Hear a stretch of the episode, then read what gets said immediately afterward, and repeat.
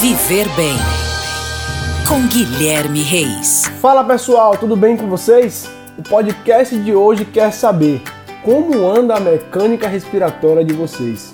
Isso mesmo, aquela em repouso, saberiam me dizer? E se eu perguntasse ainda como funciona esta mecânica respiratória? Dificultei agora, né?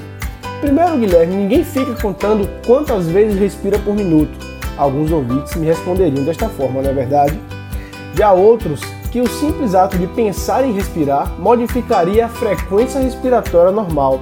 E isso também é verdade. Mas e se eu dissesse que o mais importante é saber em que nível está a nossa aptidão cardiorrespiratória? Quer um exemplo?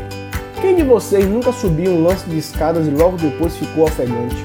Isso acontece porque a nossa frequência respiratória aumenta com a intensidade do exercício. Quando atingimos uma intensidade crítica, acontece o acúmulo de ácido lático e a nossa respiração acelera exponencialmente para eliminar o gás carbônico produzido a mais. A partir dessa intensidade, a respiração começa a cortar a fala e fica cada vez mais difícil a comunicação verbal. Na inspiração, o diafragma se contrai e abaixa, as costelas se contraem e se elevam. Isso aumenta a caixa torácica, diminui a pressão interna e força a entrada de ar nos pulmões. Já na expiração, a musculatura relaxa e o processo é inverso.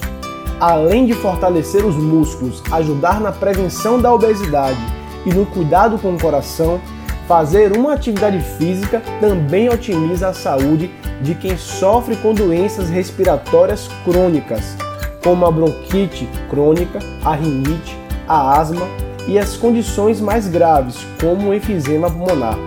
Por isso, queridos ouvintes, para que a escada não continue a ser uma tortura, exercitar-se é preciso.